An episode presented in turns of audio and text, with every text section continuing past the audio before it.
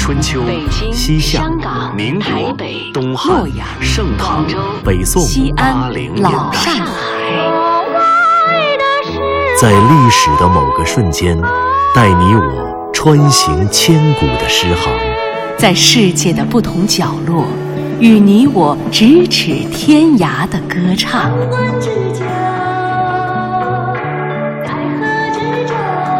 品读歌声里的诗行，吟唱诗句中的乐章，《诗遇见歌》第二季，归来吧，《诗经》。温暖不过滋衣，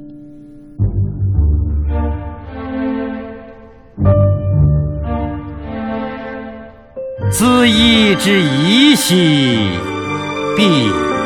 于又改为兮，世子之管兮，还于受子之粲兮。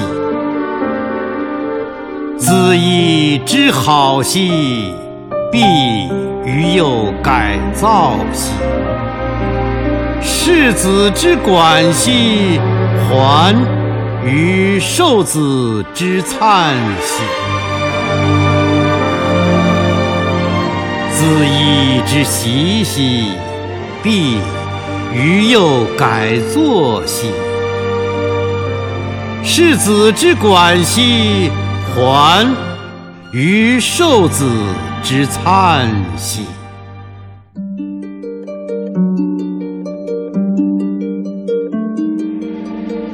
恣衣之宜兮，必于又改为兮。姿衣就是一件黑色的衣服。虽然这首诗不受现代人的青睐，可是它却被选进了《诗经》十五国风的正风，而且还成为正风中的第一首诗。可见古人对它的看重。可是古人为什么会看重这件黑色的衣服呢？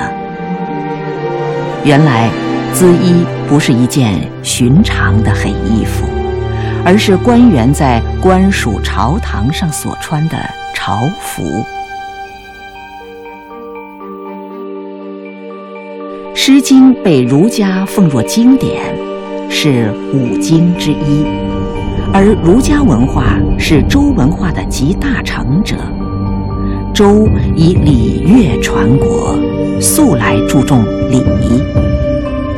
恣衣作为官员的朝服，显然要被纳入礼乐制度的典章当中。而在记载周礼的著作《礼记》当中，又有“好贤如恣衣”的说法。黑色的朝服是君主渴望贤臣、爱护贤臣的文学意象。据说。郑国的统治者格外优待有才华的贤臣，国君为贤臣修建公馆，提供饮食和衣服，并且经常去贤臣的家中嘘寒问暖。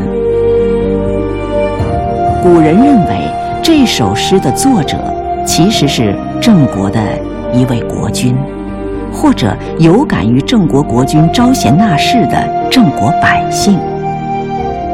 诗人在诗中一次次地说：“如果你的朝服破了，我就给你补上；如果你的朝服破了，等你一回家，我就给你送上我新做的朝服。”这位缝缝补补、信誓旦旦的人，其实就是贤明的国君。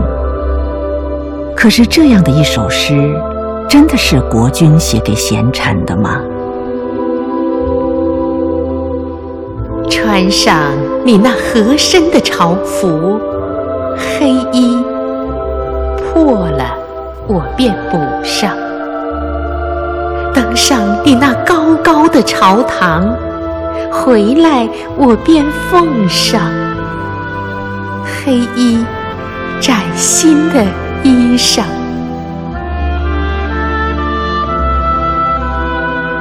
穿上你那华美的朝服，黑衣破了我便补上；登上你那高高的朝堂，回来，我便奉上。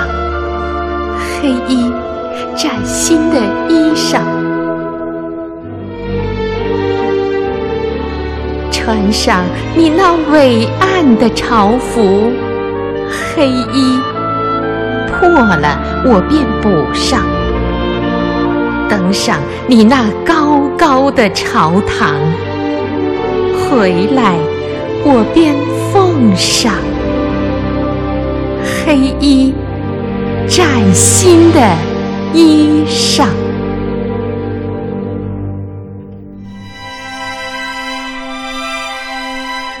滋衣，如果抛开好闲的文学意象，这样的一首诗，分明是一首温馨的情诗，是妻子写给丈夫的诗。她一边为丈夫做着衣裳，一边想象丈夫穿上这样的衣服，在别人面前该有多么的英俊潇洒。一件黑色的衣服，一件又一件黑色的朝服。妻子为丈夫剪裁的衣服，不是为了自己看，而是为了丈夫穿上它时能够吸引别人羡慕的目光。以夫之容为容。以夫之耻为耻，一个全身隐退的妻子走回了属于她的历史年代。可两千多年的时光腐朽了那些一针一线缝制的衣裳，却没法暗淡她一字一句写下的温情如阳光般的诗行。滋衣，这是一首特立独行的情诗。他没有轰轰烈烈的爱情，没有信誓旦旦的承诺。他表达爱的方式和他嫁夫从夫的生活方式，虽然也与他的姿衣一起腐朽了。可是，当他离开的时候，我们是否也感到了一阵暖流？我们是否也该摸摸自己的身上，是不是也披着一件姿衣？原来。温暖不过滋衣，幸福只因有你。思念是一种很玄的东西，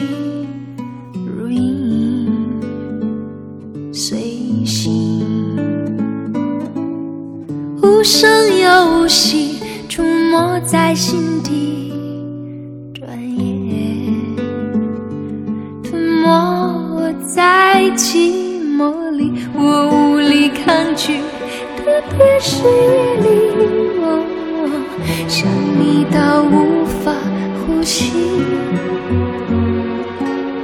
恨不能立即朝你狂奔去，大声地告诉。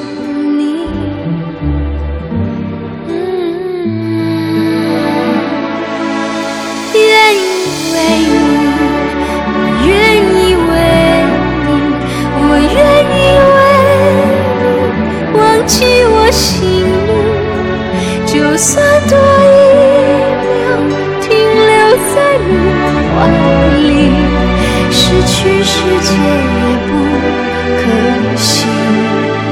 我愿意为你我愿意为你我愿意为你被放逐天际只要你真心那爱与我回应，什么都愿意，什么都愿意为你听众朋友，本期《诗遇见歌》即将结束。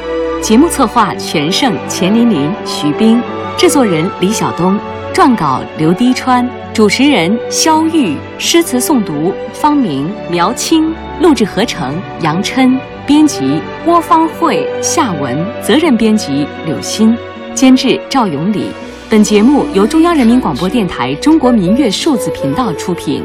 对台湾节目中心、中国之声新媒体、中国广播客户端联合制作播出，下期再会。恨不能立即朝你狂奔去，大声的告诉